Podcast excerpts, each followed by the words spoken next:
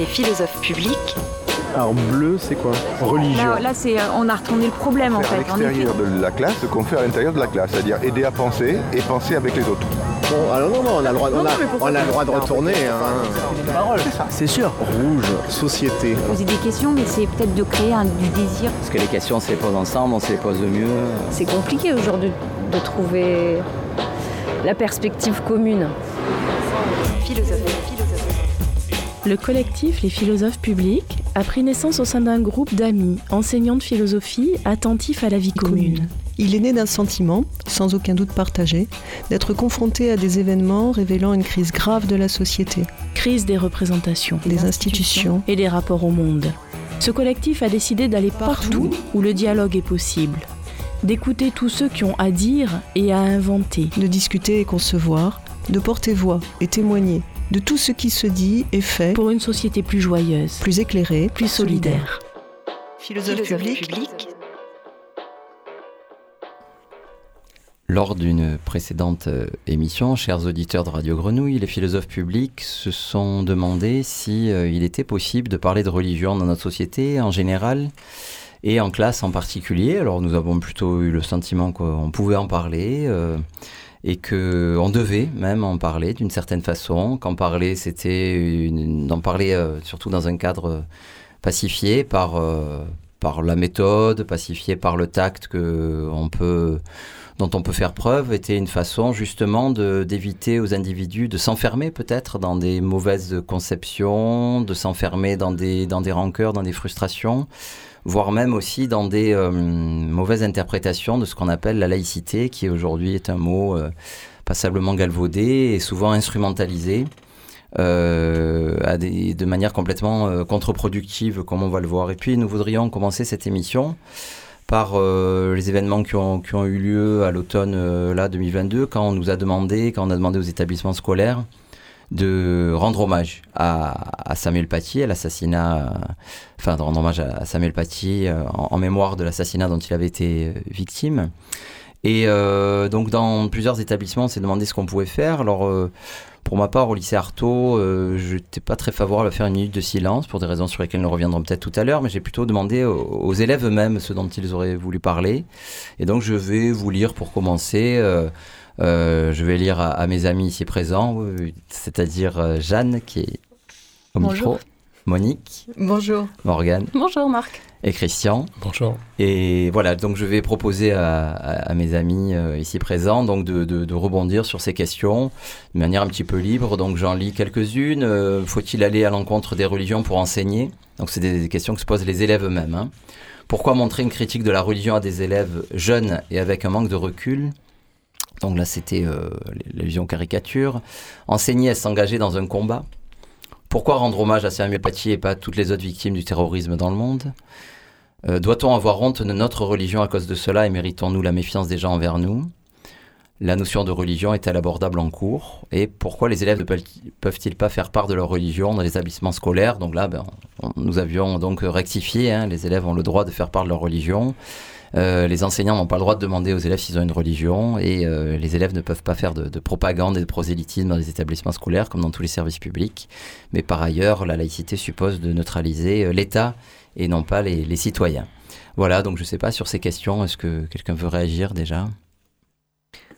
Moi, j'ai l'impression que ce que j'entends, bah alors bon, j'ai peut-être une oreille biaisée, hein, mais ce que, j'entends d'abord, c'est pourquoi ne pouvons-nous pas finalement euh, nous autoriser ou être autorisés à euh, dire ce que nous croyons?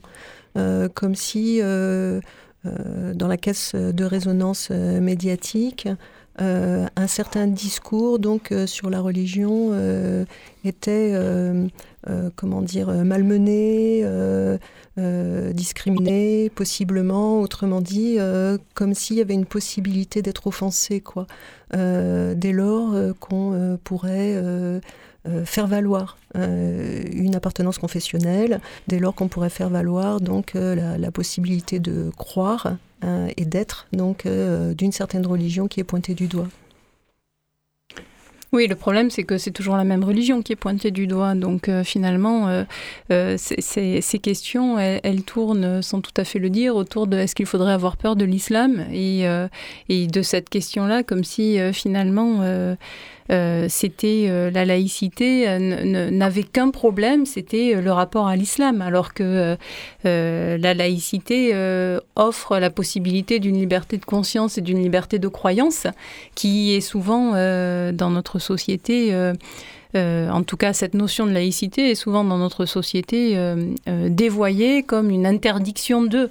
Et, on, joue on navigue entre cette différence entre euh, la laïcité telle qu'elle est imposée à l'école et la laïcité euh, telle qu'elle se passe dans la rue, qui fait que euh, on est toujours dans des dans des contradictions et dans des difficultés qui font qu'elle n'est plus comprise par personne. On a l'impression. Enfin, je sais pas ce que vous en pensez.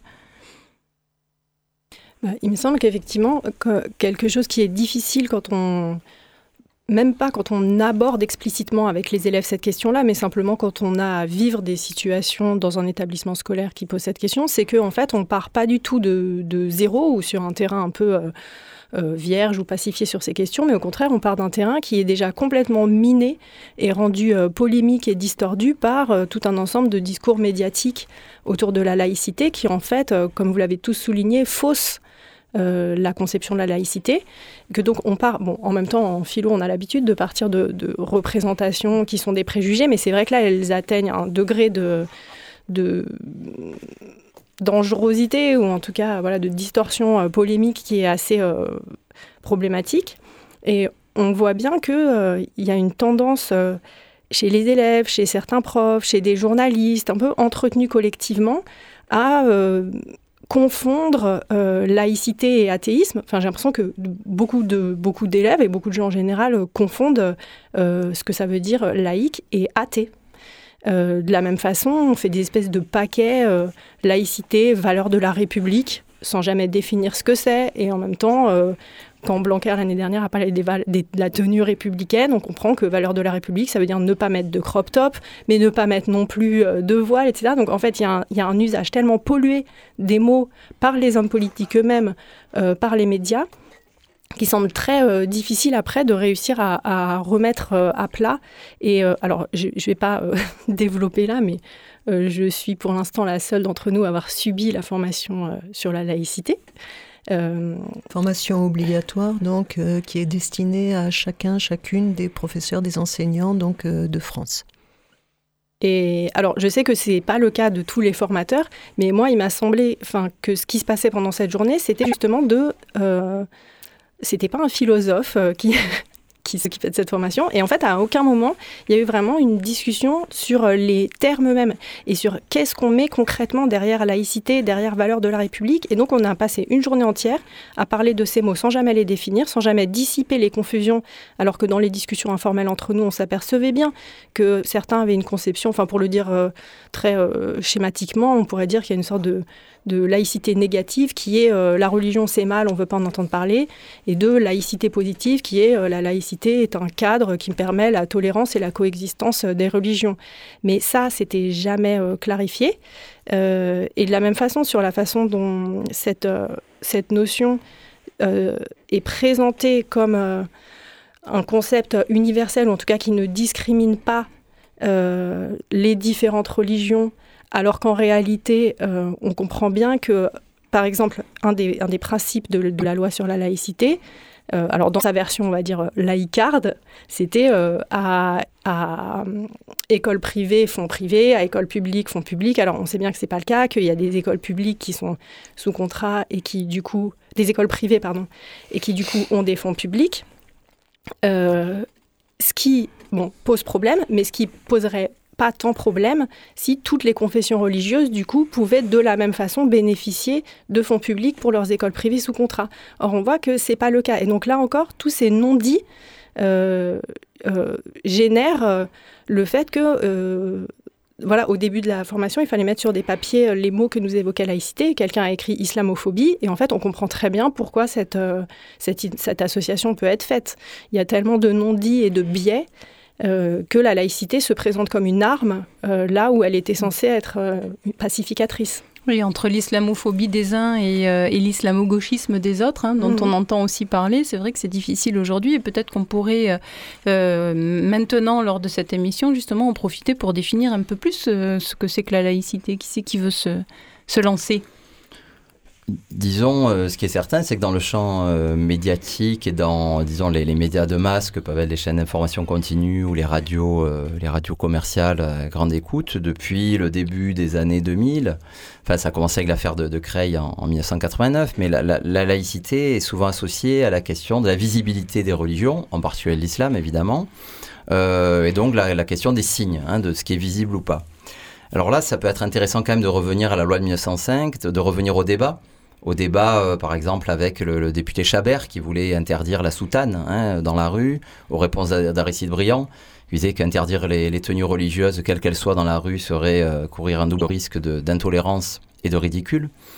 Bon, intolérance parce qu'en fait, il n'y a aucune raison. hein, euh, la société pluraliste suppose qu'on doit supporter dans la rue des gens qui sont habillés d'une manière qui ne nous plaît pas. Qui sont voilà trop, trop dénudés, trop couverts, euh, trop, trop, trop voyants, avec des tenues trop fluo, pas assez, euh, des maillots du PSG, etc. Il faut supporter tout ça. Et c'est voilà, c'est une condition d'une société pluraliste. Et, euh, ce, qui est, très étonnant, c'est que cette question qui avait été complètement balayée par le législateur en 1905 comme absurde euh, est revenue en force euh, sous, en fait, sous des discours d'abord bah, d'extrême droite hein, qui ont été quand même. la, la laïcité a été le mot par le- le- lequel le Rassemblement national, qui s'appelait Front National à l'époque, est rentré dans le champ républicain. On est parti dire républicain, hein, puisque pendant longtemps, la laïcité a été un combat de gauche contre le cléricalisme catholique, non pas contre l'Église catholique, mais contre la tendance du clergé catholique à dominer euh, les mœurs et les, pratiques. On sait que les lois, bon, l'État est laïque en 1905, mais les lois, les grandes lois sur la famille, l'interruption volontaire de grossesse, la contraception, le, père chef de famille, etc., il faut attendre les années 60-70, donc quelques décennies plus tard.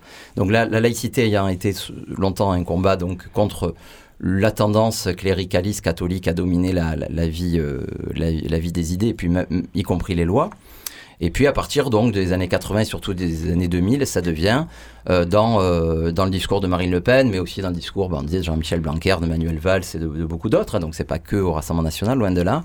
Ça devient un instrument de guerre contre la visibilité de l'islam. Le, le problème, c'est que c'est pas du tout conforme à l'esprit de la laïcité.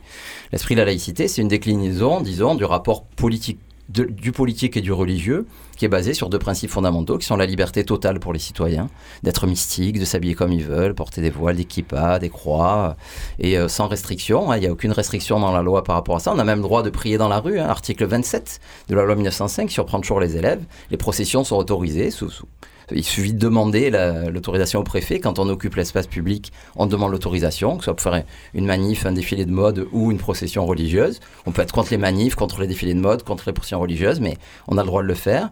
Donc la liberté totale pour les citoyens et la neutralité totale pour l'État. Mais pourquoi? Alors la neutralité, ben, c'est l'égalité en fait. Nos élèves euh, doivent se présenter à nous en se disant, ben, je ne serai pas ni, ni mieux ni moins bien traité si le professeur a la même religion que moi ou une autre. C'est ça en fait. Donc tout ce qui ne déroge pas à la liberté ou à l'égalité ben, ne peut être que légal. C'est pourquoi le Conseil d'État, comme il faut le rappeler euh, aux auditeurs qui le savent sans doute, mais à nos élèves aussi, le Conseil d'État avait levé, rappelez-vous, les interdictions du burkini sur les plages, qui étaient anticonstitutionnelles, il n'y a aucune raison, et ça n'a aucun rapport avec la laïcité, et qui avait aussi euh, interdit euh, les, les, les- le fait de ne pas permettre aux mamans de venir voiler ou aux pères avec leur kippa, etc., pendant les, sorties scolaires, puisque là aussi, euh, la maman euh, ou le papa qui vient sont des citoyens qui viennent donner un coup de main. Ils ne représentent pas l'État. Un élève ne peut pas se sentir euh, agressé dans son, dans son rapport égalitaire à l'État par, par ces signes-là. Et donc, il n'y avait aucune raison de les interdire. Donc, c'est des décisions qu'il faut vraiment rappeler, notamment à nos élèves. Mais est-ce que cette mécompréhension finalement de la notion de laïcité procède pas donc euh, d'une confusion entre service public et espace euh, public? Dans quel sens, euh, Monique, tu, tu entends cette confusion? Service public, euh, service d'État, à savoir, euh, il s'agit de l'administration donc euh, de, la société. Et en tant que nous sommes par exemple des fonctionnaires, c'est vrai que nous sommes inscrits euh, dans le service public, au service du, public. Et, à partir de là, donc, nous avons un droit de réserve et un devoir de, de- réserve. Par contre, l'espace public, c'est-à-dire l'espace où on est rendu visible donc aux yeux des autres et où on peut donc euh, ou coexister donc les uns avec les autres, qui est cet espace de la rue, qui est cet espace donc où nous pouvons exister sous les yeux des autres. C'est pas c'est pas du tout un espace donc qui devrait être neutre, mais c'est euh, l'espace de la cohabitation, euh, de, la, de la pluralité. Alors on a dit confessionnel tout à l'heure, mais tout aussi bien donc de ceux qui euh, peuvent revendiquer une appartenance confessionnelle et de ceux qui, ne, qui, qui revendiquent un certain athéisme ou de s'inscrire dans une, dans une vision sécularisée, disons, de la, de la, de la société. Avec la difficulté quand même que même le service public est un espace public, sauf l'école, qui est contraint à euh, une forme particulière là aussi de laïcité avec la loi de 2004. Mais les autres usagers du service public, par exemple dans un bureau de mairie, euh, peuvent rentrer avec leur signe de... Euh, leurs signes religieux sans que ça pose problème. En fait. Ce sont les représentants du service public euh, qui, eux, sont astreints effectivement à cette euh, neutralité, c'est-à-dire mm. tous les représentants de l'État, et l'État dans toutes ses formes de représentation, donc, doit être neutre.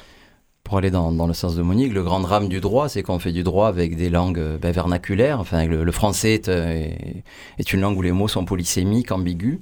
Et en fait, quand en 1905 la religion devient privée, c'est que c'est plus un service public. Ah, c'est ce que, ce que tu dis, c'est-à-dire sous le concordat, les, les, les, pasteurs, les prêtres et les rabbins euh, étaient fonctionnaires d'État, ils étaient salariés par l'État.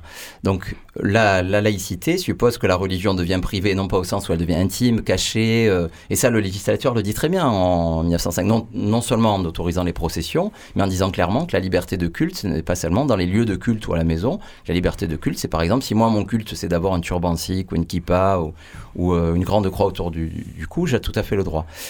donc beaucoup de gens pensent que privé, ça veut dire intime, caché. Donc effectivement, il faut toujours rappeler ces deux sens du mot public et privé, qui sont source de beaucoup de confusion, soit de bonne foi, et je pense qu'il y a des gens qui, se trompent vraiment euh, sans, sans, le vouloir, soit d'instrumentalisation politique, où euh, aujourd'hui, ben, la, question c'est invisibiliser euh, les femmes voilées essentiellement, hein, pour, pour, le, pour le, dire rapidement. Et donc une fois qu'on a, qu'on a compris que le service public, c'est pas l'espace public, et que privé au sens du, droit privé, un, bar est un, est un établissement de droit privé, mais c'est un lieu public, une chambre d'hôpital de la Timone, c'est un service public, mais c'est un espace privé, un espace intime. Voilà. Et donc, une fois qu'on a fait ces distinctions-là, c'est un peu plus clair. Mais en face de nous, il y a effectivement des gens qui non seulement font des confusions, mais certaines qui l'entretiennent à des fins électoralistes. Et ça, il faut le dire clairement aussi aux élèves, hein, dire que la laïcité euh, euh, est devenue un enjeu politique et que le rôle de de l'école en trois, des philosophes publics bien sûr, mais de l'école aussi, bah, c'est de refaire les distinctions, de revoir vraiment ce que dit la loi, et non seulement ce que dit la loi, mais ce que dit son esprit. Hein. Parce qu'encore une fois, euh, là, en 1902, 1903, 1904, il y a un grand débat. Hein. Il y a vraiment des députés, notamment radicaux, qui pensent que l'ennemi, c'est la religion. C'est pas le cléricalisme, c'est la religion. Hein, il faut libérer les, les, humains du poids de la religion. Ils ont, ils ont, le droit de le penser d'ailleurs. Enfin, en tant que, en tant que citoyen, on a le droit d'être de penser que la religion est une maladie infantile, de penser que c'est l'opium du peuple, de penser ce qu'on veut. Euh, par contre, en, tant que député, eh ben, il faudrait pouvoir le prouver pour pouvoir interdire la religion. Et Aristide Briand dit, mais voilà, dans le silence des textes, enfin, qu'est-ce que, comment vous voulez prouver que la religion est une erreur dont il faudrait se libérer? Bon, il y a plein de manières d'être religieux, il y a plein de manières d'avoir la foi. On ne peut pas prouver ça. Donc l'État, l'État n'est pas athée, pour reprendre ce que disait Jeanne, l'État est agnostique en quelque sorte. Alors le fait que l'État soit agnostique, ça pose une autre difficulté malgré tout, qui fait que la neutralité n'est pas tout à fait neutre comme on le disait, c'est qu'il est plus facile pour un citoyen lui-même agnostique euh, de comprendre le fonctionnement de la laïcité, parce qu'en fait, finalement, la conception de l'État, c'est sa propre conception métaphysique, finalement. C'est-à-dire qu'en en fait, on ne sait pas. On ne sait pas si Dieu existe, on ne sait pas s'il y a une âme. Donc bon, c'est ce que dit l'État. Il dit, bon, ne sachant pas si Dieu existe, s'il y a une âme, chacun prendra soin de son âme s'il en a envie, s'il pense qu'il a une âme, chacun croira en Dieu s'il le veut. Donc il est évident que si on est par contre un anti-religieux convaincu, j'en connais, euh, ou si on est un grand mystique ou quelqu'un qui est très attaché à sa religion, ça va être plus compliqué d'accepter cette ouverture-là. Parce que euh, on aura quand même envie de penser que la vie bonne, c'est la vie de l'athée ou que la vie bonne, c'est la vie du mystique. Et on a le droit de le penser en tant que personne privée, encore une fois, mais on n'a pas le droit de le penser en tant que législateur.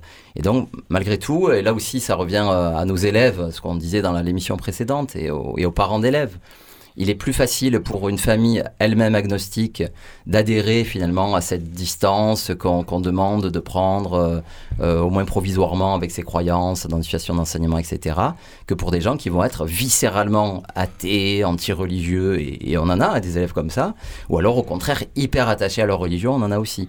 Voilà, c'est là où il faut être un peu délicat, et là c'est là aussi où il faut penser quand même que notre neutralité n'étant pas neutre, il faut, il faut y aller avec des pincettes et, essayer de, de, ne vexer personne et de mettre personne en, en état d'humiliation. quoi.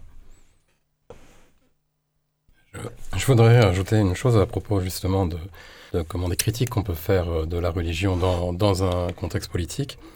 Euh, qui, sont, qui sont liées à une mauvaise identification du problème, en fait. Et je pense particulièrement à une lettre de Pierre Bayle, qui, euh, dans les lettres sur la tolérance, montre que s'il y a des dérives, des intolérances, c'est pas lié aux religions, mais à l'organisation politique qui a permis de favoriser le, culte d'une religion sur une autre. Donc, le, comment dire, une confession, ou même, pourquoi pas, aussi une, philosophie générale sur, une autre. Donc, l'espace laïque, c'est un, espace de, neutralité au sens vraiment où il institue la possibilité que l'intolérance ne se, comment dire, ne, euh, ne puisse pas euh, croître sur son terrain.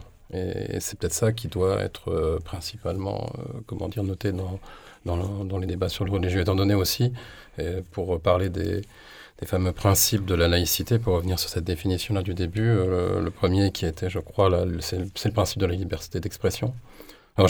C'est intéressant de parler de principe et pas simplement de valeur, parce que la valeur, on pourrait dire que c'est quelque chose qui, qui peut venir d'une comment d'une préférence euh, culturelle, sociale, alors que le principe, c'est ce sur quoi on s'est mis d'accord entre citoyens, c'est quelque chose qui, qui est le résultat quand même d'une réflexion et pour essayer de vivre en commun. Et, et cette première, ce premier principe parle de la liberté d'expression, comme tu le dis, euh, c'est-à-dire dans un sens qui n'est pas simplement celui de la liberté religieuse, de l'opinion religieuse, mais de toutes les opinions possibles, euh, philosophiques, politiques, euh, etc. Donc, oui, d'ailleurs, pardon. Si je te suis, Christian, on devrait parler de principes républicains et pas de valeurs républicaines, alors Tout à fait, oui. Et d'ailleurs, euh, si, on, si on considère que la laïcité, c'est vraiment une, un principe qui est protecteur des, des, libertés, on peut tout à fait articuler donc euh, la laïcité et puis euh, le mariage pour tous. Ou alors on peut tout à fait articuler donc la laïcité et puis le choix d'une vie bonne qui soit une, un choix de, de vie, par exemple, transgenre ou un choix euh, de vie ou, euh, euh, je sais pas, ses orientations sexuelles, donc serait pour un adulte, une adulte donnée, donc celle du, du sadomasochisme. C'est-à-dire que dans tous les cas, il s'agit donc de prendre soin, alors je dis de son âme, pourquoi pas de son, voilà, de son corps, mais dans tous les, dans tous les cas, il s'agit bien donc d'opérer des, choix de vie qui euh, sont, euh, comment dire, dans, et d'être autorisés à le faire. Hein, cette, cette, autorisation étant donnée par, étant donnée par la loi elle-même, dès lors que l'on ne porte pas atteinte de manière délictueuse ou criminelle donc à la, vie d'autrui. Mais donc cette laïcité, il faudrait l'envisager comme protectrice des libertés, mais très très au-delà donc de la, de la croyance, en tout cas que nous estampillons religieuse. On le dit d'ailleurs. Hein, il y a des formules comment dire, euh, d'usage euh, courant, euh, des, propositions qui sont dans la langue, hein, ou, ou de manière populaire, ou non. D'ailleurs, on pourrait dire, ma, religion, c'est, je sais pas moi, de boire du vin tous les soirs à table, ou, ou c'est d'aller, donc, je sais pas moi, fréquenter tel telle communauté ou tel groupe sexuel, enfin, etc. Donc, euh, euh, on, aurait euh, là un principe donc qui, auquel il, serait bon de savoir que nous sommes tous attachés, tous et toutes, dans cette mesure que la question du choix de la vie bonne qui se pose ou qui devrait pouvoir se poser donc à chacune ou à chacun de, nous, il me semble c'est une question éminemment partagée. C'est-à-dire que sur laquelle, en tout cas, nous pouvons nous entendre euh, avec euh, la totalité de nos élèves. Pour euh, faire le, lien ou le contraste, en tout cas la question moi, qui me vient en écoutant ce que, ce que vous avez dit Monique et Marc, c'est justement est-ce qu'il y a des principes qui sont vraiment partagés? Et est-ce que l'idée par exemple que chacun devrait avoir euh, une, une, possibilité, un droit de mener une vie bonne à sa façon et que l'État doit protéger ça est réellement partagé? Et en fait, j'ai trouvé ça très euh, parlant, ce que ta formule, Marc, de dire que la neutralité n'est pas neutre. Euh, et pour, pour, prendre un exemple, c'est arrivé que des élèves me disent que pour elles et pour eux, la loi de Dieu primait sur la loi de la République et que s'il y avait bien quelqu'un à qui il fallait obéir, c'était Dieu, c'était pas l'État. Euh, ce que je peux d'autant plus entendre que souvent on étudie Antigone, euh, qui fait référence aux lois divines, euh, éternelles, supérieures aux lois de Créon, donc aux lois juridiques politiques. mais donc dans cette mesure-là, c'est vrai que ça, pose réellement la question de est-ce qu'on on peut réellement tous s'accorder sur le, le, primat de principes politiques et juridiques qui devraient d'une certaine façon être au-dessus des, euh, des partis pris religieux ou est-ce que finalement on n'est pas d'accord là-dessus euh, et que, euh, que notre pseudo-neutralité ou en tout cas notre croyance que des principes politiques peuvent établir une neutralité et pas déjà une prise de parti contre le désir de faire primer les lois de Dieu sur les lois de l'État. Est-ce que ce n'est pas le principe même de la démocratie? J'aurais voulu rebondir sur le texte de Pierre Bayle, mais je n'aurai pas le temps. Mais juste pour, pour, pour terminer peut-être sur la remarque de Jeanne. Alors effectivement, c'est un point très important. La loi de 1905 a été par exemple beaucoup mieux acceptée par les protestants que par les catholiques pour une raison théologique. Hein, c'est que cette idée que finalement euh, l'article premier, la République assure la liberté de conscience et la liberté de culte, c'est quand même ramener le, le, choix religieux à un problème personnel. Et ça, c'est pas neutre. C'est-à-dire dans la plupart des dans la plupart des, des conceptions euh, historiques euh, et dans la plupart des, des, sociétés humaines, la religion est un phénomène avant tout collectif. Euh, les sociétés hein, euh, cette, idée même qu'il peut y avoir un choix personnel de sa religion, d'abord ça existe en, contexte pluraliste, hein, parce qu'il faut encore faut-il qu'il y ait le choix, Hein, euh, ce qui n'est pas toujours évident dans, les sociétés traditionnelles. Souvent, il n'y a qu'une religion, la question ne se pose pas tellement. Et puis renvoyer justement cette, idée-là de l'individu qui n'a de compte à rendre finalement qu'à Dieu et à sa propre âme, c'est pas neutre du tout. Et donc, euh, c'est la raison pour laquelle aussi on voit quand on étudie les, difficultés qu'ont les élèves à comprendre la laïcité, euh, on se rend compte que les élèves qui vivent en France depuis, euh, enfin les familles qui vivent en France depuis deux trois générations, c'est-à-dire dans une société très sécularisée, ont complètement intégré ça. Et finalement, ça pose pas question. Même si la plupart des gens ont la religion de leurs parents, l'idée que quand même ça dépend de soi, elle est d'ailleurs nos élèves nous le disent tout le temps. Par contre, quand on arrive d'un pays et ils sont majoritaires dans le monde, hein, pour le coup, quand on arrive d'un pays où la religion ben, est instituée socialement et la question se pose pas, mais là ça fait violence. L'idée même on peut choisir sa religion. C'est une phrase qui apparaît euh, tout à fait euh, conforme, disons, à une certaine conception de la liberté individuelle, de l'égalité, etc. Mais c'est une conception qui est liée à une certaine histoire, une certaine histoire intellectuelle. Donc je pense qu'on peut la justifier. On peut la justifier, mais là aussi, quand on parlait de tact, l'élève qui arrive d'une tradition très, très, très religieuse et très différente, où il n'y a pas de sécularisation, mais il va falloir le temps de comprendre. Hein. Et, euh, et, juste, bon, puisqu'il reste peut-être une minute pour parler de Pierre Bayle. Euh, Pierre Bayle, c'est un auteur important, c'est un des premiers à dire qu'on peut et avoir une morale quand même. Hein, parce que c'était pas évident du tout. Hein. Locke, par exemple, il pense que non. Et Bayle, alors j'aime bien sa méthode, parce qu'il a une double méthode en fait pour prouver ça. Il a une méthode introspective et une méthode d'enquête. Dans les méthodes introspectives, c'est de dire, franchement, soi-même, quand on, quand on fait du bien, est-ce que c'est vraiment pour plaire à Dieu ou juste pour avoir des amis, des protecteurs, pour se faire bien voir? Dit les athées vont réfléchir comme ça. Hein. Ils vont dire, si, si, je, si je romps tous mes contrats, parce que Locke, il dit, les athées, on ne pourra pas leur faire confiance et on ne pourra pas passer des contrats avec eux. Et bien, il dit, mais quand je respecte mes contrats avec mes amis, avec mes, mes concitoyens, c'est pas simplement pour plaire à Dieu, c'est juste que j'ai envie d'avoir une vie tranquille et d'être aimé, etc. Donc ça, c'est la méthode introspective. Et la méthode d'enquête, il dit, mais ça n'existe pas, la morale chrétienne. Il dit, si, si la, morale faisait de la religion, tous les chrétiens auraient la même morale. Il dit, quand on voit tous les pays euh, qui se disent chrétiens, ou tous les mêmes les gens qui se disent chrétiens, mais ils ont des pratiques totalement diverses, en pensant tous que c'est eux les bons chrétiens. Donc ben, il dit finalement la religion et la morale ont peu de, rapport, donc n'ayons pas peur, on peut vivre avec les athées, euh, ce sont des gens qui seront, qui seront respectueux, avec qui on pourra faire société. Merci Marc. Merci à tous pour votre écoute attentive. Merci pour toutes ces questions euh, qu'a suscité le débat, hein, qui vont nous permettre encore de cheminer. Et puis à très bientôt avec les philosophes publics. Au revoir. Au revoir. Au revoir. Les philosophes publics. Là, là c'est, euh, on a retourné le problème en fait, en effet. C'est-à-dire aider à penser et penser avec les autres. C'est quoi ce faut-il là? Est-ce que. Circuler une parole, c'est sûr. Vous poser des questions, mais c'est peut-être de créer un, du désir. Parce que les questions, on se les pose ensemble, on se les pose mieux. C'est compliqué aujourd'hui de trouver la perspective commune. Le collectif Les philosophes publics a pris naissance au sein d'un groupe d'amis, enseignants de philosophie, attentifs à la vie commune. Ce collectif a décidé d'aller partout où le dialogue est possible d'écouter tous ceux qui ont à dire et à inventer, de discuter et concevoir, de porter voix et témoigner de tout ce qui se dit et fait pour une société plus joyeuse, plus éclairée, plus solidaire. philosophes publics. Vous pouvez nous retrouver sur Facebook et, sur le site de Radio Grenouille.